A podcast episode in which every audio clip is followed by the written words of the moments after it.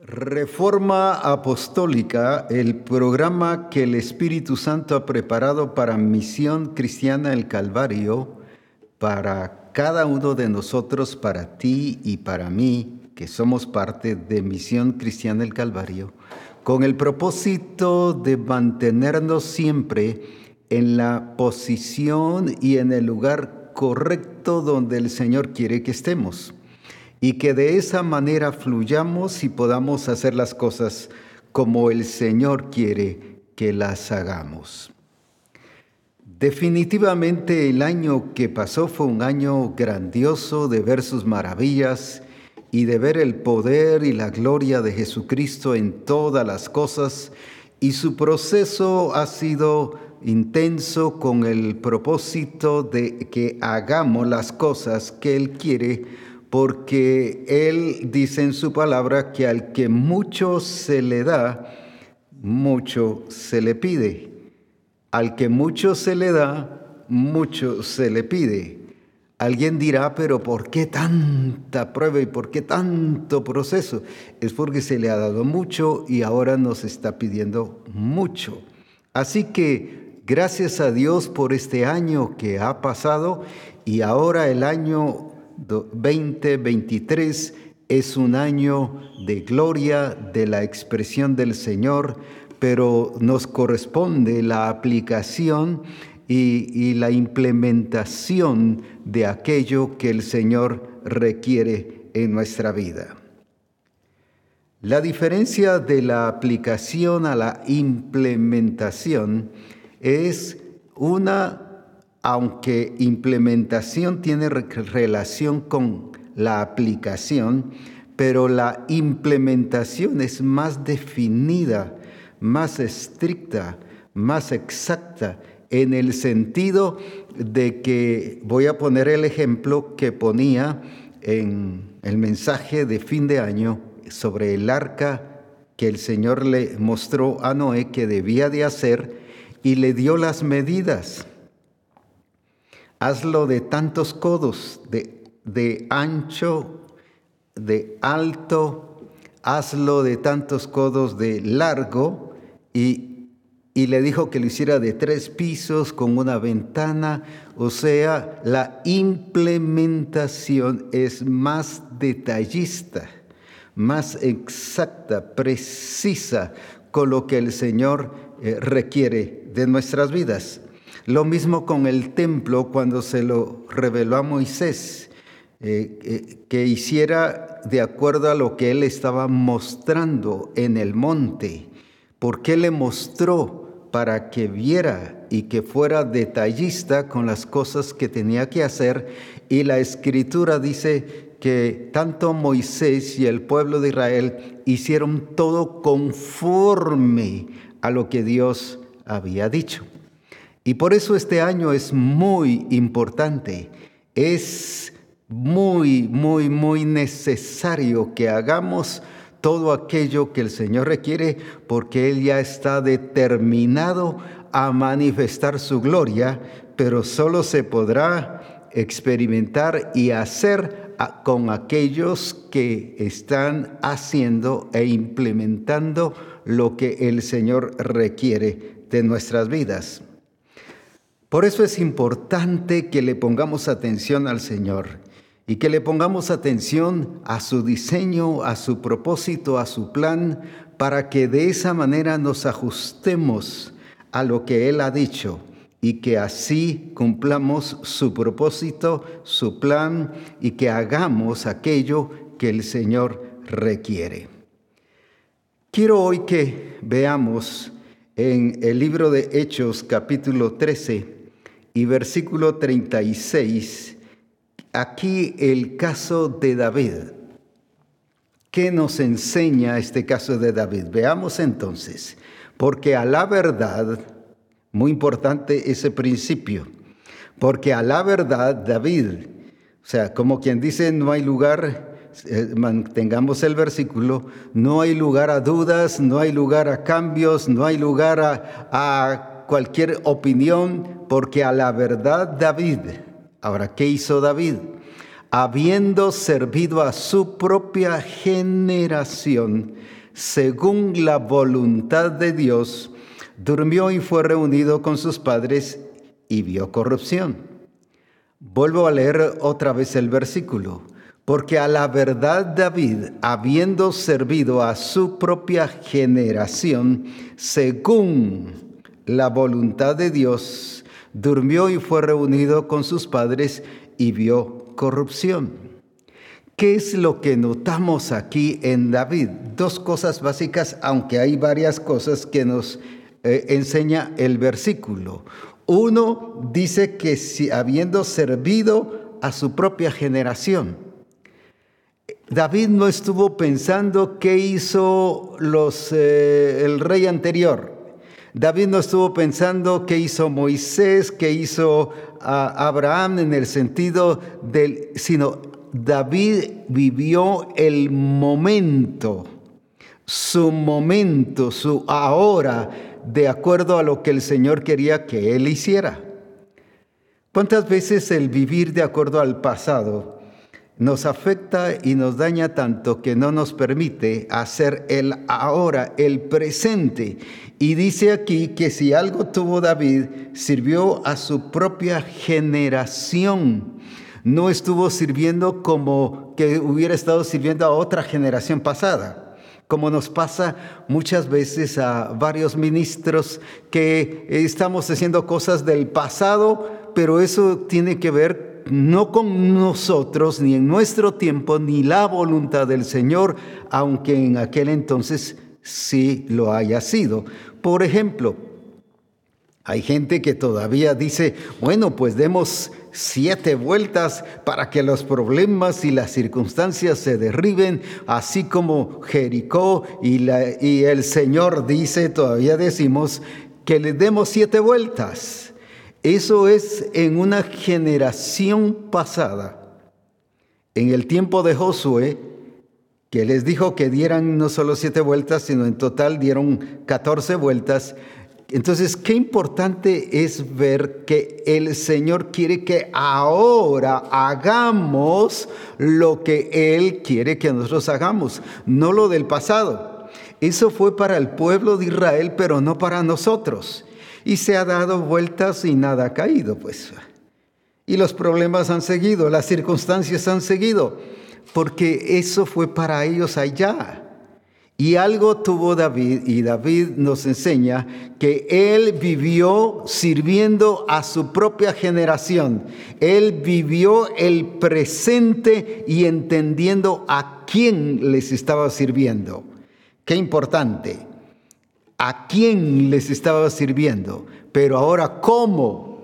Y dice, según la voluntad de Dios no según lo que él pensara que ahora sí había que hacer. Allá el Señor se manifestó y se movió, pero ahora es cosa diferente. Ahora yo soy el rey, estoy hablando de David. Ahora yo soy el rey y ahora pues vamos a hacer las cosas como yo diga aquí, porque a mí se me ha entregado autoridad para que hagamos estas cosas. Y aunque pudiese implicar un buen sentir o eh, que eh, yo tengo un sentir para agradar a Dios, sin embargo no es por sentires, sino es por hacer la voluntad de nuestro Padre. Jesucristo si algo dijo, yo me agrado o me agrada hacer la voluntad de mi Padre. ¿Qué significó que Él estaba viviendo su presente? ¿Qué hizo Abraham? Yo no veo que, por ejemplo, el Señor Jesucristo se haya parado al estilo Moisés delante de un mar y haya extendido su vara y que haya abierto el mar. Él entendió que eso fue para Moisés. Y lo mismo así pudiésemos poner diferentes ejemplos. Él no estuvo haciendo cosas que los demás hicieron, ni nunca dice la escritura que se paró en el templo o alrededor del templo y estuvo dando siete vueltas, porque así dijo el Señor en aquel entonces. Él hizo la voluntad de su Padre, pero la voluntad que requería en el tiempo presente y para la gente a la cual venía a servir. Cuando nosotros no comprendemos y no hemos captado la voluntad del Señor, y solo porque la escritura lo dice, por ejemplo, dice que dieron siete vueltas y que Dios dijo que había que hacerlas, pero eso, como dije, fue para aquel tiempo. Y basamos es que Dios lo dijo. Sí, pero no es para nuestro tiempo, no es para el ahora. Y por ejemplo, si leemos en Mateo 7, 21, ¿qué es lo que el Señor está resaltando allí? Esta gente hacía milagros, profetizaba, resucitaba muertos, hacía lo que voy a decir así, lo que muchos de nosotros no hacemos. Y sin embargo nos sentimos contentos y felices de que estamos haciendo la voluntad del Señor, pero mire lo que el Señor les dijo a ellos. No todo el que me dice, Señor, Señor, entrará en el reino de los cielos, sino el que hace el que hace, el que ejecuta, el que eh, practica, el que vive la voluntad de mi Padre que está en los cielos. Si usted se da cuenta, no dice el que, no, el que me, no me reconoce o el que me reconoce como Señor y Señor, por eso va a entrar al reino de los cielos. Está diciendo el que me dice, solo es palabra, pero no es acción. Como hemos venido diciendo, no pasan de las palabras a los hechos en el sentido de hechos, pero conforme la voluntad del Padre. Y eso es como dije, que hacían cosas que ni nosotros hemos hecho muchas veces. Sanar enfermos, profetizar, resucitar muertos. Mire cuánto bien hicieron, pero no es por hacer el bien sino es por hacer lo correcto, acorde a la voluntad del Señor. Alguien dirá, pero ¿y no el Señor mandó a sanar enfermos? Sí, pero no lo hacían conforme la voluntad del Señor, sino lo hacían bajo su propia estrategia, bajo su propio plan, bajo su propio diseño y bajo lo que otros hacían. Eh, entonces ellos imitaban lo que otros hacían aunque estaban haciendo lo que el Señor había dicho de sanar enfermos. Pero ¿cómo no conforme la voluntad del Señor? El problema está entonces, ¿y qué les dijo? No los conozco. Oh, pero, pero si, si a estos que andaban haciendo tantas cosas buenas y preciosas, les dijo no lo conozco, ¿qué dirá a aquellos que ni siquiera llegamos a eso? Pues ahora, Qué importante entonces es que nosotros hagamos la voluntad del Señor, porque dice que David, una de las características, no solo que hizo de acuerdo a su época, de acuerdo a su tiempo, entendiendo a qué gente le estaba sirviendo, Jesús lo mismo, yo hago la voluntad de mi Padre, no hago otra cosa, no hago las tradiciones ni las costumbres, ni porque así me enseñaron o así están haciendo los demás, sino hago la voluntad de mi Padre. Y vemos entonces aquí qué importante es que nosotros hagamos conforme la voluntad del Señor. En Efesios capítulo 1 también nos habla acerca ya como iglesia sobre lo que a nosotros nos corresponde hacer. Y no solo hacer las cosas, sino hacer las cosas conforme la voluntad de nuestro Padre. ¿Y qué nos dice allí? Dándonos, está hablando a la iglesia, a conocer el misterio, pero ¿el misterio de qué? De su voluntad, según su beneplácito, según lo que a Él le place el cual se había propuesto en sí mismo, lo vuelvo a leer, dándonos a conocer el misterio de su voluntad según su beneplácito, el cual se había propuesto en sí mismo. Ahora, qué importante entonces ver el misterio de su voluntad, pero según su beneplácito. No, si yo estoy haciendo la voluntad de Dios, pero no según el beneplácito de Él, sino el suyo, el nuestro, el que queremos, el que vemos cómo hacen los demás, así lo hacemos. Entonces, ¿cuántas cosas que nosotros creemos que porque estamos haciendo lo que Él dijo que había que hacer, nos sentimos satisfechos y estamos haciendo la voluntad de Dios, pero no nos estamos no estamos revisando ni examinando que estemos lo haciendo como es la voluntad de nuestro Padre. Pero ahora no solo en el caso de David, no solo en el caso de la iglesia o, de, o de Cristo, ahora lo está diciendo a la iglesia, dándonos a conocer el misterio de su voluntad. ¿Pero para qué? para que la iglesia sea la expresión no solo de su gloria, sino la expresión, o sea, la ejecución, la implementación de su voluntad. El que se basa en su diseño, en su propósito, en su plan para hacer las cosas como Él quiere que se deben hacer. Por ejemplo, vuelvo al caso de Noé. No solo le dijo a su narca y que Noé se inventara qué hacer. Él dio todos los detalles. Sobre la iglesia, el problema es que nos inventamos qué hacer.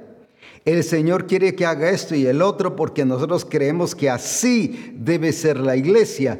Él ya reveló, dice, su voluntad. Por eso dice, dándonos a conocer su voluntad qué es lo que Él quiere, cómo Él lo quiere, en qué tiempo Él quiere que lo hagamos, cuándo es cuando lo debemos de hacer.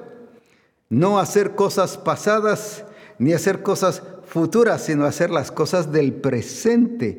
Nos dio a conocer y como iglesia nos ha dado a conocer su plan según su beneplácito. ¿Qué significa eso? Según, voy a decirlo así en palabras sencillas, según como Él quiere, según como Él determinó, según como Él lo diseñó, así es como tenemos que hacer las cosas. Porque es importante la voluntad de Dios porque es allí exactamente donde Dios se agrada. Dios no solo se agrada de que hagas lo que Él dice que hay que hacerlo, sino el agrado del Señor está en que hagamos lo que Él dice que hay que hacer, pero como Él dice que debemos hacer. Por ejemplo, el pueblo de Israel ellos hicieron un templo porque dijeron el Señor dice que hagamos un templo. Y hicieron el templo como ellos quisieron, pero le dice a Ezequiel, muéstrales el diseño. O sea, les puso a comparar y les hizo ver, y en otras palabras le está diciendo, muéstrales el diseño para que se compare que lo que ellos hicieron, aunque hicieron templo, pero no lo hicieron como el Señor les había dicho y muéstrales sus entradas, sus salidas, muéstrales todas las cosas que tiene que llevar, todos los componentes y las características. Ellos hicieron un templo, hicieron lo que el Señor había dicho, pero no lo hicieron como el Señor lo había dicho. Pero ¿sabe qué es lo tremendo? Que puso a Ezequiel como profeta para que les pusiera la comparación y que les mostrara que no hicieron como Él dijo que debían de hacer. Ahora, por eso es importante el poner atención. Pero si yo estoy haciendo lo que Él dijo, pero si yo estoy haciendo lo que Él me mandó a hacer, yo estoy haciendo y cada uno pensamos que estamos haciendo justo lo que Él dice, y sí, pero no como Él dice. Y, como dije, lo importante es que hagamos las cosas como Él ha dicho que debemos de hacer. Jesucristo, vuelvo a decir, Él mencionó que Él se agradaba en hacer la voluntad de su Padre. Incluso dijo, mi comida es hacer la voluntad de mi Padre. ¿Qué significa que era comida? No solo porque se llenaba y se agradaba y se satisfacía al hacer la voluntad de Dios, sino la comida es algo necesario de todos los días.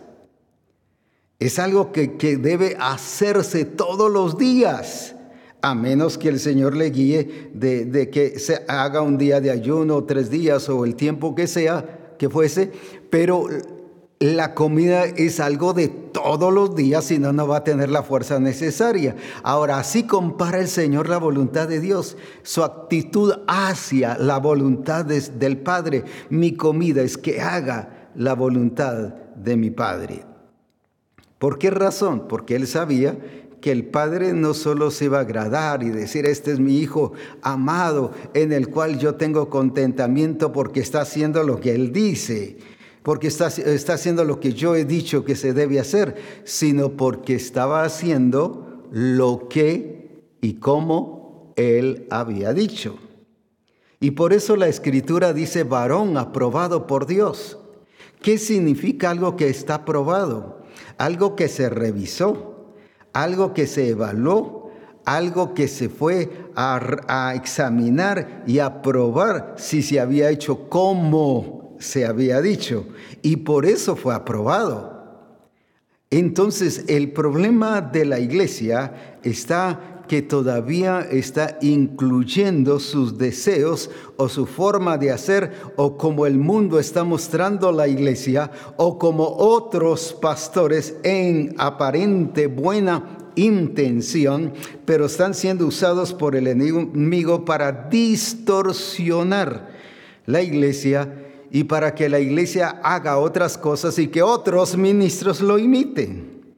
Pero si algo nosotros nos debe caracterizar es el hacer la voluntad del Padre tal como Él quiere que lo haga. Vamos a ver aquí en Amós capítulo 7 y versículos 7 y 8. Él siempre, el Señor siempre compara. Como dije, puso a Ezequiel para que comparara el templo y no que y mostrarles con evidencias que no habían hecho el templo como él había dicho que debía de hacerse.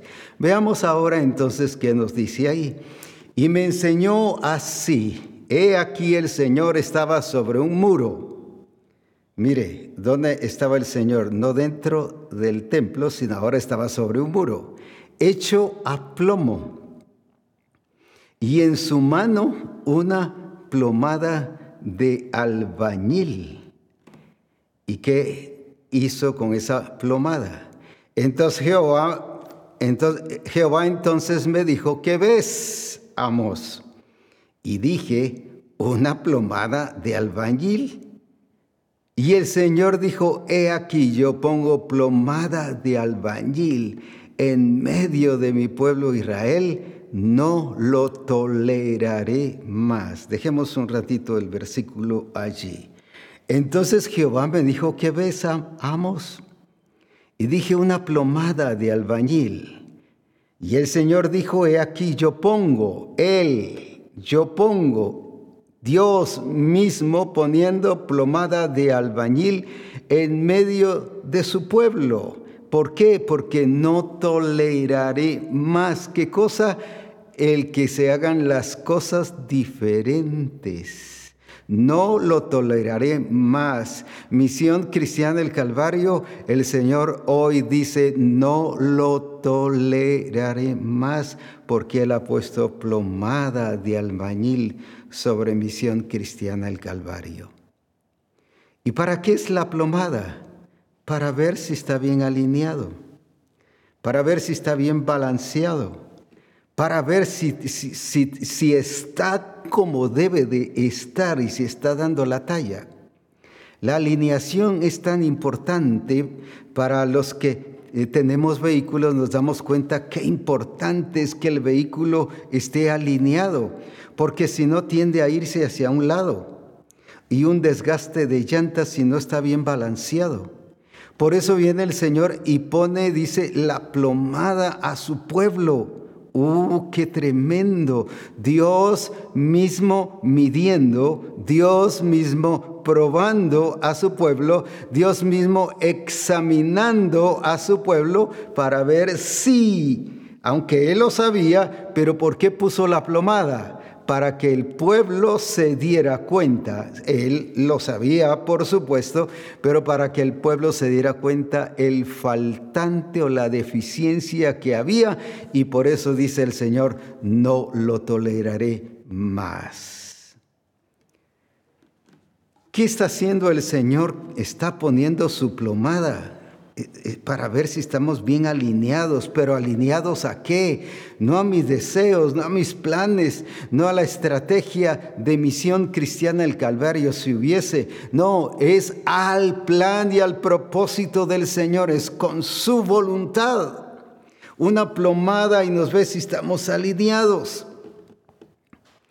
Recuerdo que en cierta ocasión fuimos varios ministerios a alguna parte y íbamos por la calle y de repente uno de los eh, ministros que, de los que íbamos allí en el grupo, eh, que éramos como unos cuatro o cinco, de repente empezó a caminar, pero hubo un momento en que empezó a, salirse de la acera y casi iba, iba a llegar a la parte de la calle. Y en eso le dice el otro que iba también con, eh, con nosotros y dice, vos qué te pasa, ¿por qué estás yéndote hacia un lado? Pareces que estás desalineado. ¿Y cuántas veces la iglesia se encuentra de esa manera? Así está caminando. Y es la iglesia. En este caso era, era el, hermano, el ministro, pero, pero empezó a desviarse y de veras parecía, ya después hicimos bromas respecto a eso, pero, pero cuántas cosas le está pasando a la iglesia que parece que va hacia una parte, sin embargo está yendo hacia otra. Que sí está alcanzando el objetivo aparentemente, pero cuando siente, dio, no pegó en el blanco. Y recuerde que no dar en el blanco es pecado. Ah, no, pero eso que tiene, por lo menos probé, por lo menos mi intención fue. No, no dar en el blanco, la escritura dice que es transgresión y transgresión es no dar en el blanco y que es pecado. Entonces, cuando, qué importante es entonces, por eso el Señor le dice a su pueblo, no lo toleraré más. Ah, es que Dios es misericordioso, Él entiende que, que, que, mi mente es muy cerrada. No, no, Él es justo y Él sabe de qué le ha dado de la vida de Cristo y de la mente de Cristo. Así que Él entiende que todo eso que está poniendo son excusas no que lo entiende a lo que usted cree que él debiese entender, sino él sí entiende que es, déjeme usar esta palabra que es puro cuento. Entonces, cuán importante es que nos ajustemos. Y él le dice a Misión Cristiana el Calvario, yo he puesto plomada, yo he puesto plomada. Misión Cristiana el Calvario ha sido puesta una plomada en ti, para ti, ¿para qué? Para ver si estamos alineados. El problema que se da en los vehículos es que los llevamos, llevamos el vehículo a que se alinee y a que se eh, eh, eh, tenga también todos los arreglos necesarios, que se balancee. Ahora, el asunto está cuando volvemos a regresar otra vez a que salga la alineación. No, si ya lo alineé, sí, pero hace tres años hace dos años, hace un año. No, es a cada cierto tiempo que hay que mantenernos alineándolo. ¿Para qué? Para que nos mantengamos en la línea de la voluntad del Señor. Y por eso es importante que nosotros revisemos. Es, eso ya nos toca a nosotros. No, bueno, si el Padre que me diga si yo estoy fallando, que me diga si yo estoy fallando. No, esa responsabilidad es nuestra. Por eso es que aquí en 2 Corintios capítulo 10 versículos 12 y 13, el apóstol Pablo dice, está explicando que es su responsabilidad y que responsabilidad de la iglesia, el que eh, veamos si estamos alineados al diseño, al propósito, al plan, a lo que Él ha dicho y que constantemente estemos revisándonos para volver a hacer las cosas como el Señor quiere que las hagamos. ¿Qué nos dice ahí en 2 Corintios? Porque no nos atrevemos a contarnos ni a compararnos con algunos que se alaban a sí mismos, pero ellos midiéndose, mire, ellos se miden a sí mismos, por sí mismos. ¿Cuánta gente, cuánto pastor? Dejemos ahí el, el versículo, cuánto ministro, cuánta persona, cuánto discípulo se mide a sí mismo, pero de acuerdo a su plan y a su diseño, aparentemente están cumpliendo su responsabilidad de medirse, pero con su actitud, su egoísmo, su mediocridad, su fantasía, su plan y algún otro eh, sentir que haya dice, por sí mismos y comparándose consigo mismos, no son juiciosos. Ahora, ¿qué sigue diciendo?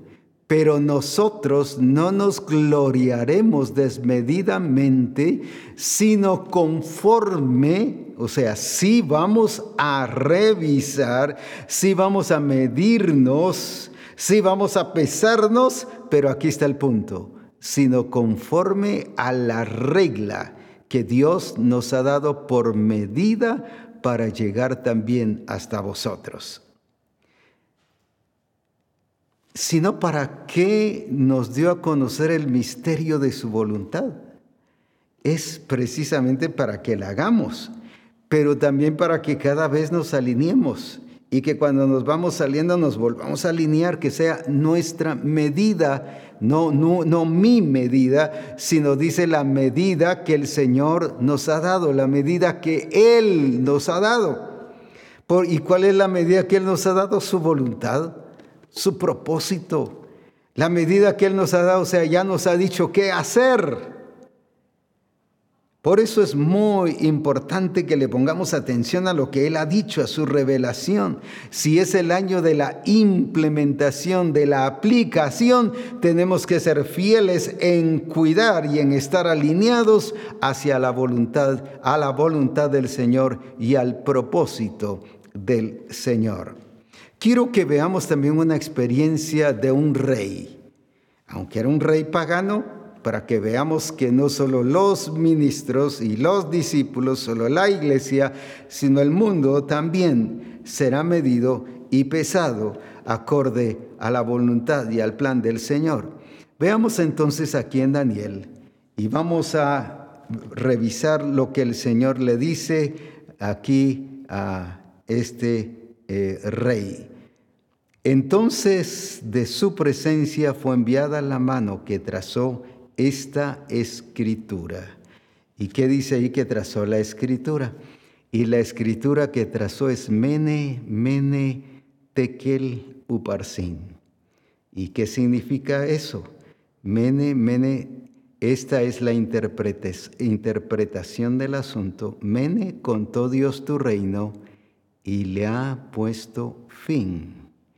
Y Tekel pesado ha sido en balanza. Pesado ha sido en balanza. Lo voy a repetir otras dos veces más. Pesado has sido en balanza y fuiste hallado falto. Pesado has sido en balanza y fuiste hallado falto. Qué tremendo. A veces creemos que las circunstancias que nos vienen es porque el diablo nos las ha puesto. Muchas de esas circunstancias es porque el Señor las ha puesto porque nos está pesando.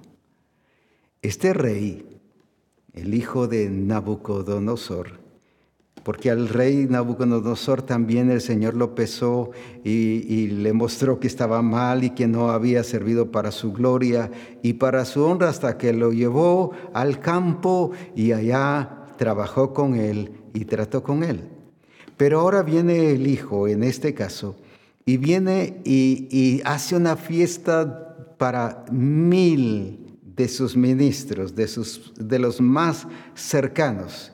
Quería eh, eh, mostrar las victorias que había tenido, quería mostrar cómo el, reino, el imperio había sido eh, funcional, colocando a los demás lugares en, de acuerdo a lo que era en este caso Babilonia y así él quiso enorgullecerse. Y el Señor viene y escribe en la pared. Qué tremendo. Qué tremendo. Escribió en la pared. Parece cosas como Dios eh, eh, se preocupó, cómo Dios no envió un ángel y le habló directo, cómo el Señor eh, no utilizó uno de los recursos que nosotros creemos que debió utilizar. Y ahí está el problema por el cual no hemos logrado entender lo que el Señor está haciendo, porque Él utiliza el recurso que Él quiere para hablarnos. Mene, mene, tekeluparsin. Y dice que el rey se, se, descontroló y dijo, mándenme a traer todos los sabios y toda la gente que pueda eh, eh, entender sobre los sueños y sobre estas palabras y sobre estas visiones y que pueda revelar qué es lo que pasa. Y llegaron y ninguno pudo. En eso viene la esposa y le dice, cuando oyó que el conflicto que tenía el rey, le dice, no, aquí hay uno, que con tu padre funcionó de esta manera y él fue el único que pudo eh, entender los sueños y, otras cosas que le habían pasado al rey. Y dice, ¿por qué no lo mandas a traer? Y él sí te va a decir lo que eh, dice, dice esa escritura. Y mandan a traer a Daniel. Y justamente llega Daniel y el rey le dice, le explica el sueño y le dice, mira, ahí está la, ahí está la letra, ahí están las palabras, mene, mene, tekeluparsin. Ninguno lo pudo interpretar, pero Daniel sí lo pudo interpretar. ¿Sabe por qué? Porque Daniel entendía el lenguaje de su padre. Los demás no entendieron el lenguaje de Dios. Y si volvemos a ver la, escritura nuevamente, que eh, eh, esas tres palabras claves o frases, y la escritura que trazó, ¿quién fue el que trazó? Dios, es Mene, Mene, Tekel, Uparsin. E, era el lenguaje de Dios y ¿quién lo podía entender? Solo uno de Dios, ¿Por qué no has entendido lo que el Señor te está hablando y te está mostrando? Y te ha mostrado que has sido pesado y has sido hallado falto. Te ha estado mostrando que no estás dando la talla y que estás no alineado al propósito y a la voluntad del Señor, aunque tu deseo es muy grande y, tú quieres agradar al Padre, pero solamente se le agrada haciendo la voluntad del Padre. Solamente Él te podrá probar de acuerdo a la prueba o cuando tú eres probado y cuando lo que has hecho es probado. Recuerda lo que el Señor le dijo a las siete iglesias en Apocalipsis. Ellas decían unas cosas, unos basados en su activismo, otros basados en lo que ellos creían, otros por su aparente y falso mover profético, pero según ellos creían que sí era de Dios, y, y cuántas cosas que se estaban manifestando que según ellos creían que estaban haciendo bien. Pero el Señor les dice, si yo conozco tus obras, no le dijo, yo les conozco a ustedes, yo conozco tus obras. Y algunos de nosotros nos basamos, es que Dios me conoce a mí, Dios conoce mi corazón, es que Dios me conoce a mí, yo le he servido desde hace tiempo y Dios me conoce a mí. Sí, pero aquí les dijo, yo conozco tus obras. Y aquí al rey le dijo, yo conozco que has hecho cosas donde no has glorificado mi nombre, sino te has enorgullecido y has querido darte a conocer, lo estoy parafraseando, porque es todo el capítulo 5 que tiene que ver con eso y de ese trato de Dios con el rey. Pero solo uno, uno pudo entender el lenguaje del Señor. ¿Y por qué no hemos podido entender los llamados de atención del Señor o que nos hace ponernos eh, ubicados y alineados hacia lo que Él quiere y que cada vez nos está llevando con su precioso amor? ¿Por qué nos corrige, nos lleva para que hagamos las cosas como Él quiere? Ahora, ¿por qué? Porque Él es un Dios justo, pero también lleno de amor y no nos va a tratar de acuerdo a tu sentir ni a mi sentir.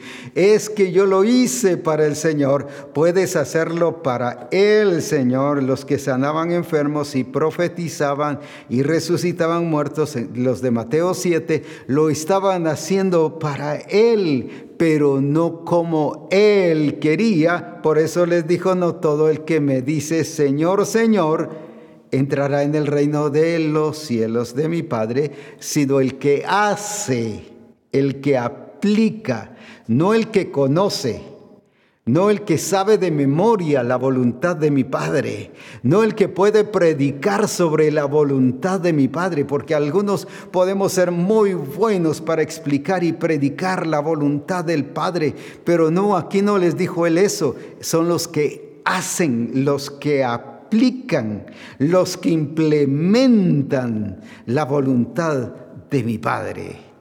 Ah, qué importante. No, pero es que yo conozco y mire, yo predico sobre la voluntad de mi Padre y que así se entrará al reino de los cielos y todo eso. Y puede ser muy buena su conferencia sobre eso y su predicación. Pero de todas maneras le voy a decir, no lo conozco. Uf, pero ¿y entonces qué? Tiempo perdido. Porque creímos que estábamos haciendo el bien cuando estábamos haciendo mal, porque no lo estábamos haciendo según su voluntad. Recuerda usted entonces que al pueblo de Israel le fue puesta una plomada. Es Dios, es Dios el que nos prueba, el Dios el que ve si estamos alineados. Ay, yo nunca creí que Dios llegase a hacer eso. Si Él sabe nuestro corazón y conoce las intenciones de nuestro corazón. Sí, pero Él te pone la plomada para que tú y yo veamos si estamos alineados. Hay una torre en Europa, no recuerdo si es la torre de Niza o, o algo así es el nombre, pero si ustedes ven, la torre está inclinada. ¿Qué pasó? Porque no, cuando la construyeron, no cuidaron en los detalles de revisar y de poner la plomada. La construyeron tan bonita y es preciosa y la gente va a verla. Sí, pero no porque va a verla significa que esté correcto. Eso está inclinado. ¿Y cuántas vidas de muchos cristianos están así inclinadas? ¿Cuántas iglesias están inclinadas? ¿Cuántos ministros están inclinados? Inclinados hacia su plan, hacia su propósito, hacia su voluntad, pero no haciendo la voluntad del Padre. Y por eso Él nos pone en la plomada. O nos escribe letras, o sea, utiliza el recurso que Él quiere para que nosotros entendamos que hemos sido pesados por Él. A veces hay personas o hay discípulos que van con el pastor y le dice, pastor, mire, mírame por favor, dígame cómo estoy. Ah, pastor, dígame si estoy haciendo bien, si no estoy haciendo el bien, dígame cómo estoy. Quieren que el pastor los mida. Y el pastor lo va a medir de acuerdo a su criterio, pero no de acuerdo al plan y al diseño del Señor. Porque si es amigo del pastor, le dice, no te preocupes, estás bien. Ya, no, no, déjalo, dale, poco a poco vas a ir enderezándote y vas a ir haciendo lo que el Señor quiere. No, no, el Señor que hizo con este rey, lo pesó. Pesado ha sido en la balanza. No pesado, no le dijo, yo te pesé. Mire qué tremendo, tan justo que es Dios que muestra que fue pesado en la balanza. Este rey, como quien dice, no es por mi criterio ni mi prejuicio, sino es porque te estoy mostrando que no estás dando la talla. Aunque Dios no actuó así, pero solo estoy quitando cualquier malentendido. ¿Y cuántas veces Pensamos que Dios no nos pesa. No, es que Dios no se da cuenta. Además, si Él es misericordioso, uh, Él está tan ocupado, tan distraído con tantas cosas que están pasando en el mundo. Él cómo va a, a estar y a poner atención en este indigno siervo de Dios, en este humilde siervo de Dios, en este pobre siervo de Dios, o oh, cristiano, discípulo. ¿Y cuántas veces decimos así? Él nos pesa. Y por eso dice Pablo que esa responsabilidad es nuestra, pero de pesarnos conforme a la regla del Señor, conforme a lo que Él ha dicho que debe ser hecho según la voluntad de nuestro Padre. Por eso es que el Señor siempre nos va a llamar la atención a su voluntad para que sea hecho conforme lo que Él ha dicho nosotros debemos hacer. Ahora, Él nos mide y como vimos, puso a Ezequiel para que se comparara. No solo le dijo, ve y déles y profetízales que están mal y que no están haciendo las cosas eh, mal, como hacemos muchos predicadores y como hacen muchos profetas, pero sin modelar y sin llevarles el modelo. No, le dijo, muéstrales el diseño. Muéstrales el diseño. No le dijo, predícales del diseño otra vez. No pusieron atención, se les olvidó. Predícales. No, no, no les dijo eso. Muéstrales el diseño. Era responsabilidad de él, de Ezequiel, mostrarles el diseño. Ahora, de allí, entonces de cómo el Señor había obrado en Ezequiel y cómo quería el templo y cómo eran sus medidas y sus salidas y que dos puertas, una entrada y otra para salir y, y las habitaciones y habla de todos los detalles. Y viene, me imagino que los del pueblo de Israel dijeron, no hombre, no habíamos entendido lo que el Señor dijo. Pero cuando se dieron cuenta que no habían entendido lo que el Señor dijo, cuando se les puso la comparación, el modelo, cuando se dieron cuenta de lo que habían, lo que tenían que hacer y no lo hicieron. Sí hicieron lo que ellos creyeron y pensaron, pero no conforme lo que el Señor había dicho. Este es el año de la aplicación. Este es el año de la implementación, pero tiene que ser acorde a la voluntad del Señor. Cuando nos dice que este es el año de la aplicación y de la implementación, eso es seña de que ya tiene la plomada puesta en tu vida, en tu familia, en tu empresa, en tu negocio, en tu profesión, en la congregación, en tu ministerio, Sí, ya, tiene la plomada puesta en misión cristiana el Calvario, pero también ya ha sido puesta letras y Él nos ha escrito ya, pero como no hemos entendido el lenguaje del Espíritu por estar pensando en las cosas a nuestra manera, entonces pensamos que saber qué idioma es, aunque llevaron a sabios y a expertos. Y a gente que era, voy a decir así, pilas para interpretar no solo sueños, sino visiones. Tú puedes ser muy pilas, tú puedes ser lo grandioso de la vida, pero si no estás haciendo la voluntad de Dios, llegas a nada. Te lo voy a explicar, esta diferencia. Viene el Señor y le dijo a Noé que hiciera un arca ilógico hacer un arca cuando no había llovido.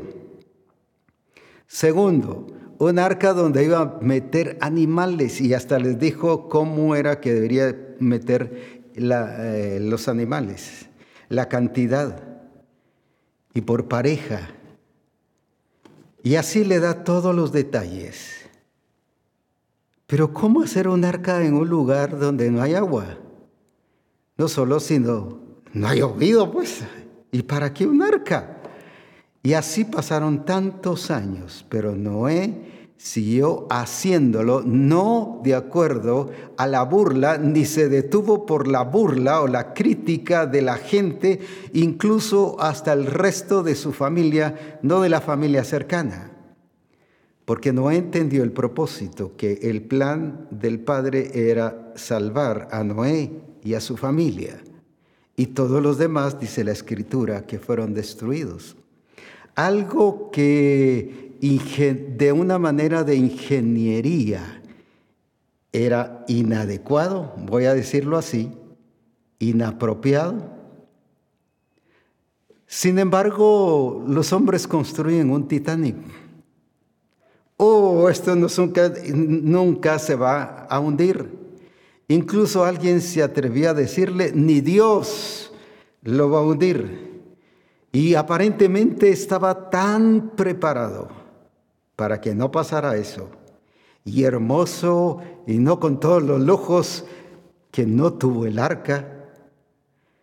El arca tenía no solo la familia de Noé, sino animales, y en este Titanic no había solo personas. Sin embargo, déjame decirte, por mucha ingeniería que hubo en el Titanic, se hundió pero el arca prevaleció. Y no solo los días que llovió, sino dice que 140 días más estuvo el arca, porque el agua estuvo sobre la tierra.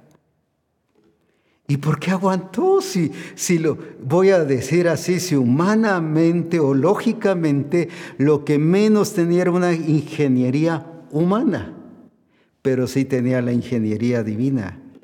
Y lo que Dios te ha revelado en el diseño y en el plan de Dios quizás sea contrario a la ingeniería humana, pero es su ingeniería. Vuelvo a contar y a repetir la historia que tanto lo hemos dicho. No había llovido donde estaba Isaac Isaac, debido a eso, y dijo, aquí no voy a producir fruto. Y era, no estaba mintiendo ni exagerando, era cierto. Decidió que se iba a ir a Egipto y viene el Señor y lo para y le dice, no te vayas a Egipto, porque no es el lugar. Algunos, ah, si yo estuviera en tal lugar, ahí sí, uff. Estoy diciendo no es el lugar porque Dios no lo ha dicho si Dios te ha dicho ya un lugar específico, tienes que estar ahí. La bendición de Dios no depende del lugar, depende de la ingeniería divina. Quédate porque yo te voy a bendecir. Quédate porque yo te voy a prosperar y te voy a hacer grande y bendeciré a tu descendencia. Uf, mira la ingeniería divina, nada que ver con lo humano. Eso no le enseñan en la universidad. Viene Isaac y se queda. A pesar de la oposición. ¿Y a cuántos la oposición solo uno lo critica y dice, todo el mundo está criticando? Es como cuando hay manifestaciones en un país. Aquí en Guatemala por años han habido manifestaciones públicas y salen que 100 mil, 200 mil personas y dice, todo el pueblo de Guatemala está pidiendo tal cosa. Cuando hay 18 millones de habitantes y quítele o réstele 200 mil, entonces no es todo el pueblo de Guatemala. ¿Y cuántas veces ah, nos dejamos llevar por la oposición y por el pueblo así tan grande y que las multitudes aparentemente nos, que nos, nos eh, influencian y nos hacen pararnos y limitarnos o lo que dicen? Pero es que la gente dice que no hay oído y que estoy loco. ¿Y qué importa? Es, ¿No le importó eso a Noé? ¿Qué te importa lo que la gente dice? Te debe importar lo que Dios dice, lo que Dios ha dicho y lo que Dios te ha mostrado que debemos hacer.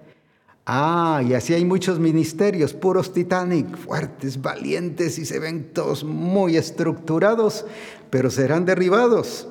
Y este será el año, el 2023, donde veremos a mucho ministro derribado, hundido. ¿Pero por qué? Porque ha dejado de hacer según la voluntad de nuestro Padre.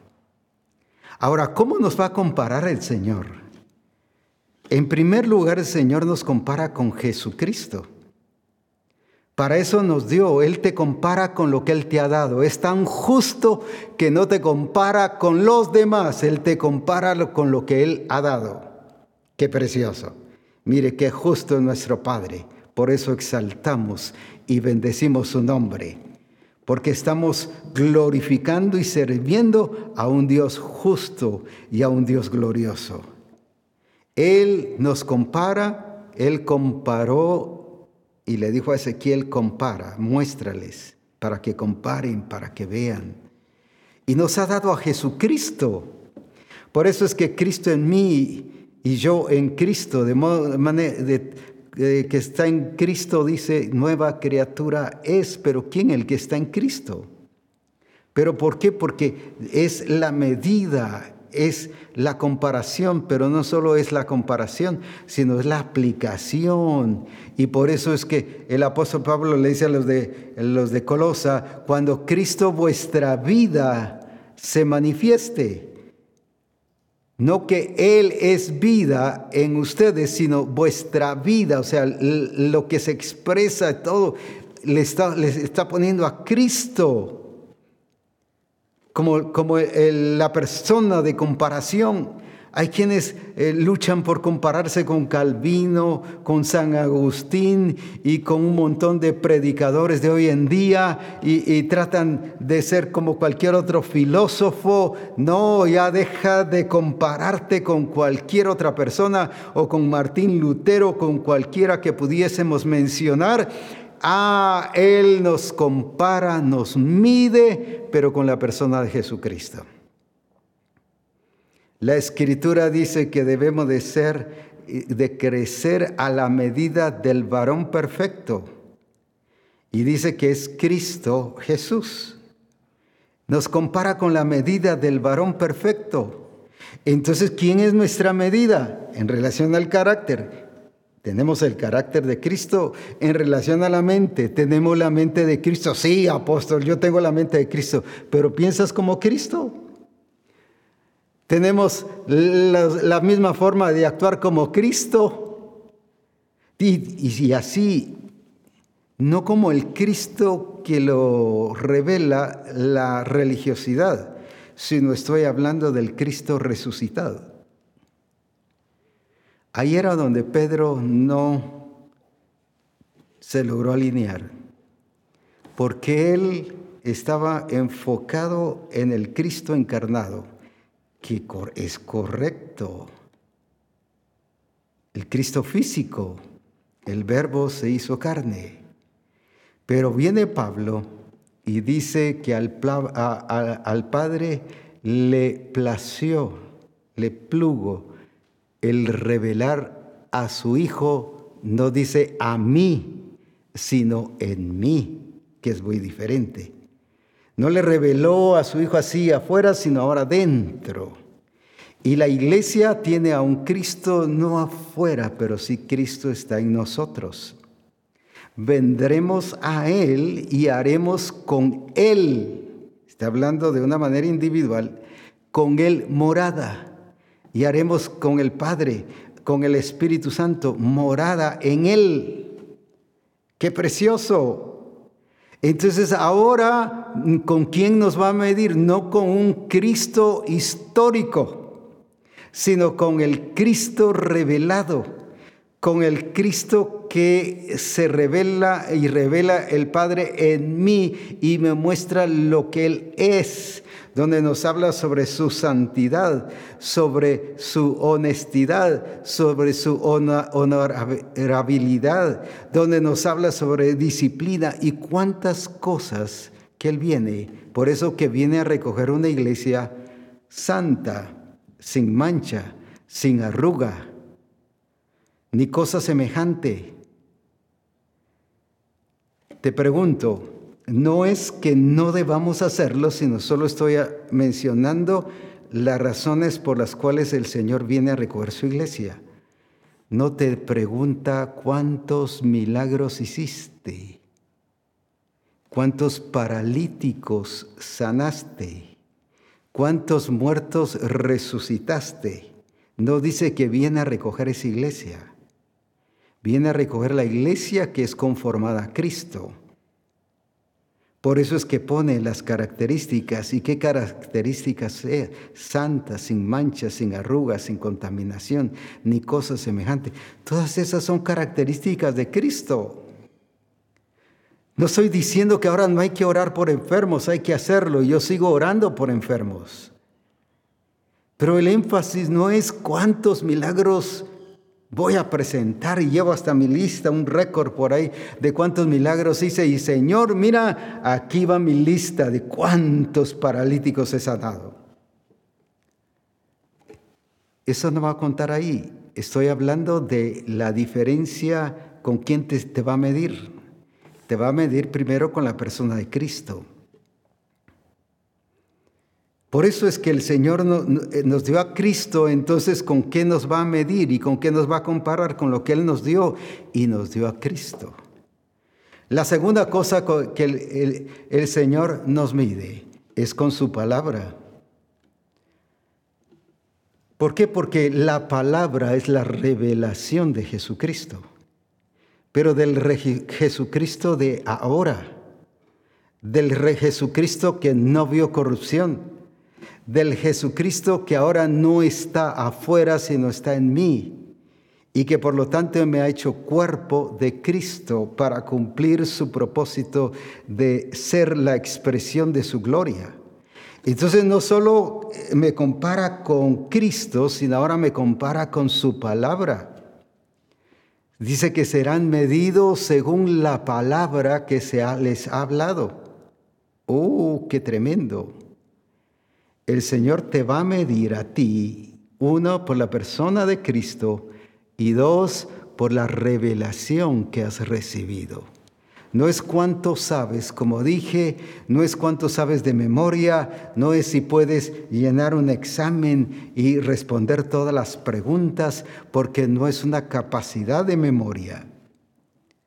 Si lo es, si estás haciendo si estás implementando, la palabra es hacer, hacer, el que hace la voluntad de mi Padre.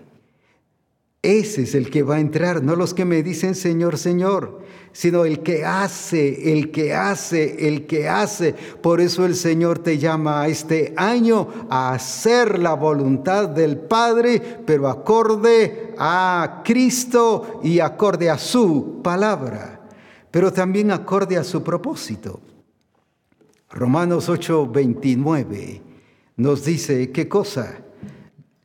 Qué importante es que comprendamos que no solo hemos sido, ah, es que yo estoy en Cristo, yo estoy sirviendo a Cristo. Lo importante es si estás sirviendo acorde a su propósito, de acuerdo a su propósito, no a tu propósito, no a tus ideales, no a tu plan, no a, tu, a lo que nosotros queremos, sino de acorde a Él. Por eso es que la escritura dice es muy clara, puestos los ojos en el autor y consumador de la fe, puesto en Él los ojos. Él es el modelo, Él es eh, eh, el recurso de medirnos y de comparación. Ahora bien, entonces, ¿qué nos dice ahí en Romanos 8, 29? De esta manera, porque a los que antes conoció, también los predestinó escuche bien, para que fuesen hechos conformes, fuesen hechos conformes, fuesen hechos conformes a la imagen de su Hijo, para que Él sea el primogénito entre muchos hermanos los que hechos conforme a la imagen de su Hijo.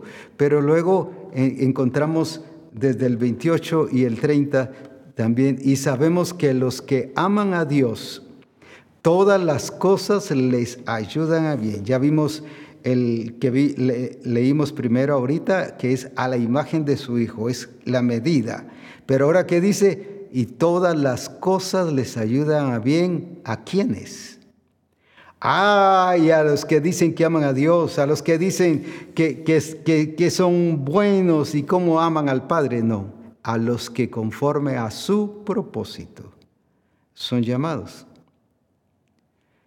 conforme a su propósito son llamados. Ahora, ¿por qué David pudo nutrir, alimentar y servir a su generación, entendiendo que era el presente, porque entendía el propósito de su llamado. ¿Y a, y a qué fue llamado? Cuando tú y yo como iglesia entendamos el propósito, todas las demás cosas que veamos, que aunque fueron dichas por el Señor, como ya dijo, a Moisés le dijo, levanta tu vara y extiende tu mano y abre el mar, no por eso es que todos tenemos que ir al mar y levantar nuestra mano y una vara, y ya es que el Señor le dijo eso a Moisés y por lo tanto me lo dijo a mí. No, eso fue a Moisés. Ahora, ¿Cuál es el propósito por el cual te ha llamado? Para que seamos hechos conforme a, su imagen. Entonces te mide por Cristo Jesús, según la imagen de Cristo, segundo, por su palabra y tercero, por su propósito. Pero hay una cuarta, por las oportunidades que te da, por las oportunidades que tenemos. El mundo hoy se queja la falta de oportunidades. No trabaja porque no tiene oportunidades. No tiene negocios porque no tiene oportunidades. Es que es resentido. Se siente víctima y no aprovecha cada oportunidad. Lo que pasa es que está por el sentirse víctima está cegado y aunque se le presente la oportunidad no lo va a ver. ¿Qué tal si Jesucristo, por estar cansado, y dice la Escritura que cansado del camino, no es el coro, no estoy repitiendo el coro, sino así dice la Escritura, cansado del camino se sentó junto a un pozo. Y allí no fue algo planificado.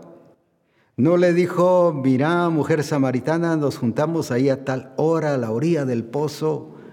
No era algo que se hubiese programado pero en el programa del Espíritu, ahí está la diferencia. Jesús no se movía bajo un programa humano, pero sí en el programa del Espíritu. Y el programa del Espíritu te da oportunidades para que hagas la voluntad del Padre. Y aunque Él empezó pidiéndole agua, y ella le cuestionó y le empezó a debatir y empezó como a querer mostrar su, su, asunto, su racismo. Sin embargo, Jesús no se dejó manejar por esas cosas y aprovechó la oportunidad. Y mire qué glorioso, qué impacto evangelístico el que produjo esa mujer porque dice que regresó, habiendo dejado su cántaro, se fue y les fue a hablar a todos los demás, a sus amigos y a todos los que conocía acerca de Cristo, y dice, y muchos creyeron en ella. Pero luego se los llevó a Cristo no para que Cristo los ministrara, como hacen muchos. Mire, le traje eso porque como a usted lo escucha más el Señor y como usted tiene más experiencia, no hombre, hágalo usted, si a usted es al que le toca que ir a hacerlo. Jesús no fue eh, tras la mujer samaritana y a apoyarla y decir, sí, sí, así fue como ella dice. No, no. Dejó que ella cumpliera su responsabilidad. Pero algunos pura excusa para lavarse las manos y decir si no se porta bien y si no se pone firmes, pues ya es problema lo que le dijo el pastor. A pesar de que ha dicho a usted lo escucha más el Señor, el Señor está con usted y el Señor lo usa mucho, pues lo traje aquí con usted. No, ministrelo. Ya lo trajo no para que el Señor los ministrara, sino para que ellos se dieran cuenta quién era Jesús. Y cuando otros, muchos, dice la Escritura, vieron a Jesús, ya no solo creyeron por la palabra de la mujer, en este caso la samaritana, sino por las palabras que Jesús estaba diciendo. Ahora, ¿cuánta gente se entregó al Señor por haber aprovechado una oportunidad que no estaba programada que no habían quedado en ningún momento el reunirse ahí, o bueno, que eh, si vas al pozo, pues quizá por ahí nos encontramos. No. ¿Cuántas oportunidades hemos perdido? Y el Señor nos mide por las oportunidades. ¿Se recuerdan el caso de aquel que estaba eh, el mendigo y y, luego se murió y, le pide al Señor, mira, manda a Moisés, manda a Abraham, manda a otros, para que vayan a hablar a nuestros familiares. ¿Y qué les dijo el Señor? A Abraham y a los demás los tienen allí, la palabra que ellos han hablado. Y además tienen otros, voy a parafrasear, los ministros que les pueden hablar, que lo aprovechen. Si no lo aprovechen, ¿para qué voy a mandar a más gente? Y le explica que no puede salir gente de allí y todo lo demás. ¿Cuántas oportunidades el Señor te ha dado en tu negocio? Y sin embargo sigues igual. No has aplicado lo que el Señor te dijo. Solo comenzaste y pura y llavarada, como decimos aquí de Tusas.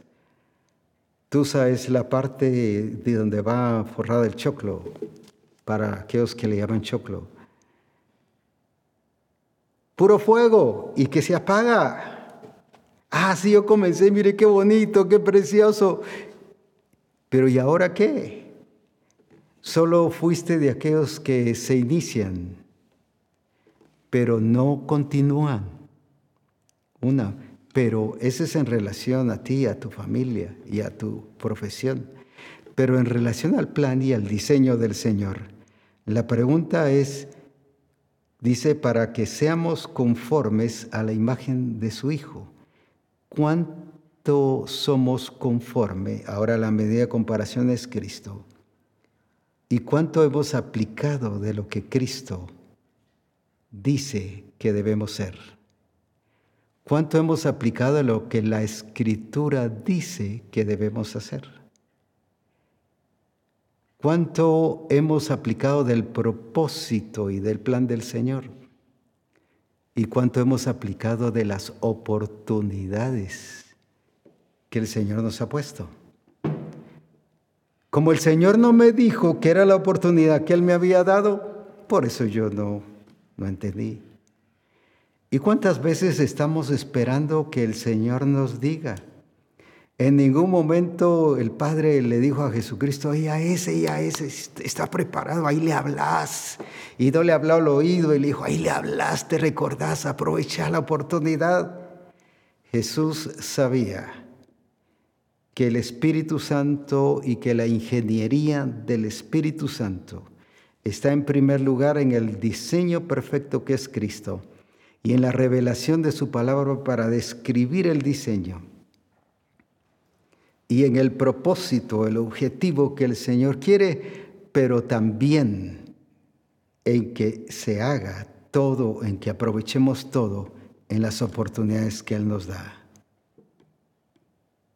Este es el tiempo de aprovechar. No esperes que llegue el final del año y que empecemos el año nuevo, el 2024. No, no, ya es, este año es la oportunidad del Espíritu Santo. Cuando el Señor nos dijo, este es el año de la aplicación, ¿qué nos está diciendo? En otras palabras, este es el año de oportunidades para que lo apliquen. Si Él no nos diera oportunidades, sería injusto, pero eso no es el estilo del Espíritu Santo. Ese no es el estilo del Padre. Dejaría de ser Dios, dejaría de ser Espíritu Santo. Si Él nos dijo que este es el año de la aplicación, es el año de las oportunidades. Y quiero concluir con esto aquí en Habacuc 2.14. Habacuc 2.14 nos dice el profeta porque la tierra será llena del conocimiento de la gloria de Jehová como las aguas cubren el mar. Porque la tierra será llena del conocimiento de la gloria de Jehová como las aguas cubren el mar. Veamos esto.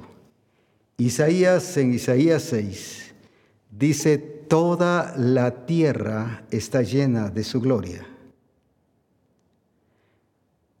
Pero ahora viene Habacuc y nos dice, porque toda la tierra será llena del conocimiento de la gloria de Jehová.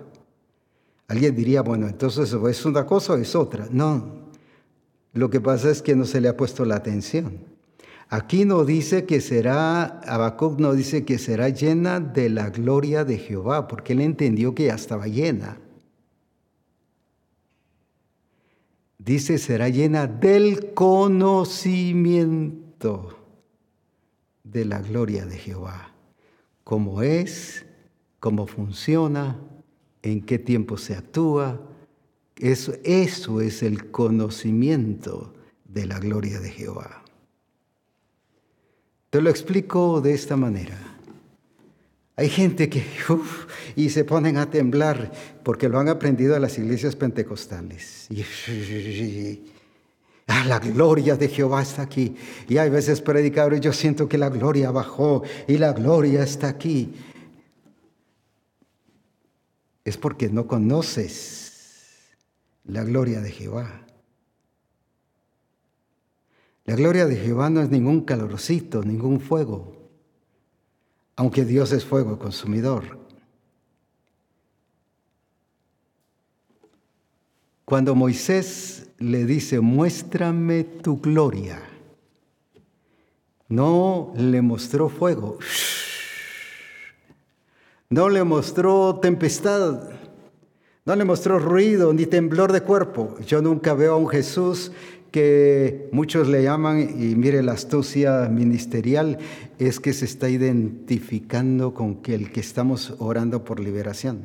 Y también el otro resulta y, ya empieza a, querer echar todo. Y, y, es que se está identificando. Yo no veo a un Cristo que cuando estaba orando por un endemoniado empezó y a sacar espumarajos, porque se estuviera identificando.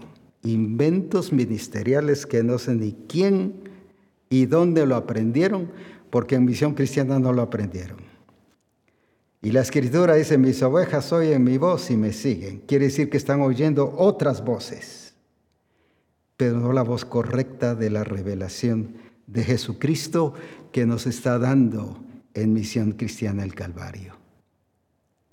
Ahora, por eso es muy importante que nosotros conozcamos la gloria de Dios. Entonces, ¿qué le reveló Dios a Moisés? Le dijo, yo voy a pasar y yo voy y ahí es donde tú me vas a ver y vas a ver mis espaldas. Entonces, ¿en qué consistió la gloria de Dios? En la revelación del mismo, de Dios mismo. Sí hubo ruido, entró esto, pero era para ver si Moisés entendía qué era lo que le estaba dando a conocer el Señor.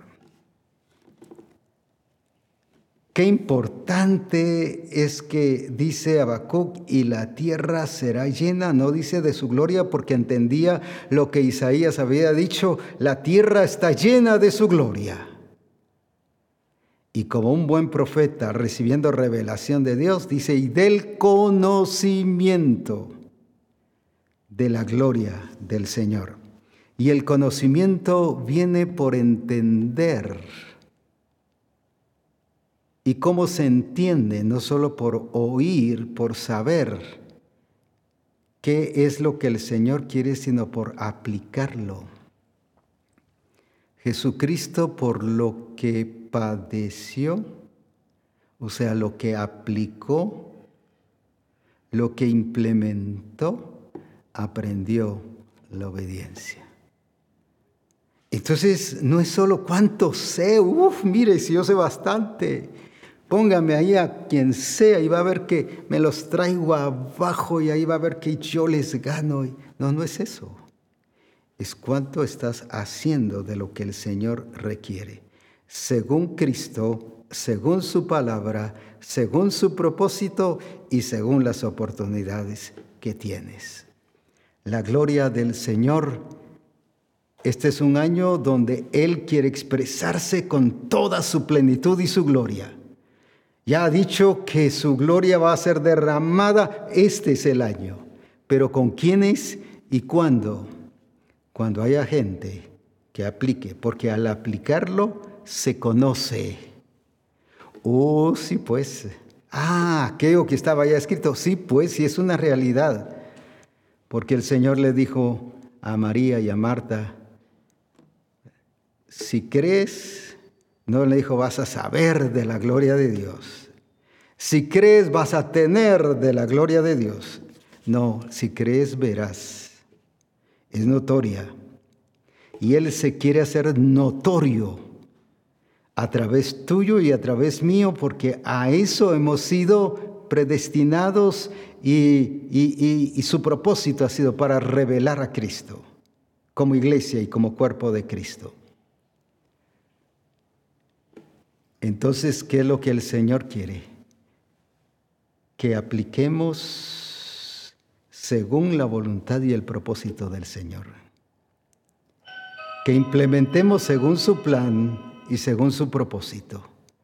Y que hagamos las cosas como Él quiere, para su gloria y para su honra. Así que Misión Cristiana del Calvario te tengo que decir, y te lo digo con todo gusto porque lo dice la palabra, la plomada está puesta sobre ti. Pero también las letras del Espíritu están revelándose hacia ti y haciendo ver lo que no has hecho y no hemos hecho, para que nos alineemos y vivamos según la obra del Espíritu porque es a través de la aplicación que conoceremos a profundidad la gloria de Jehová. Y la tierra será llena del conocimiento de la gloria del Señor. Misión Cristiana del Calvario, Dios te ha llamado a que seas el instrumento y el recurso de revelación para que mostremos esa gloria de ese Dios glorioso y eh, de ese Dios precioso. Así que no solo ejecutemos por así, porque yo tengo un gran sentir, ejecutémoslo según la persona de Cristo, según su diseño revelado en la palabra, según su propósito y según las oportunidades que nos da. Qué importante es entonces que entendamos que sí este es el año de la aplicación, pero para que su gloria sea manifestada a través tuyo y a través mío. Que Dios te bendiga en gran manera.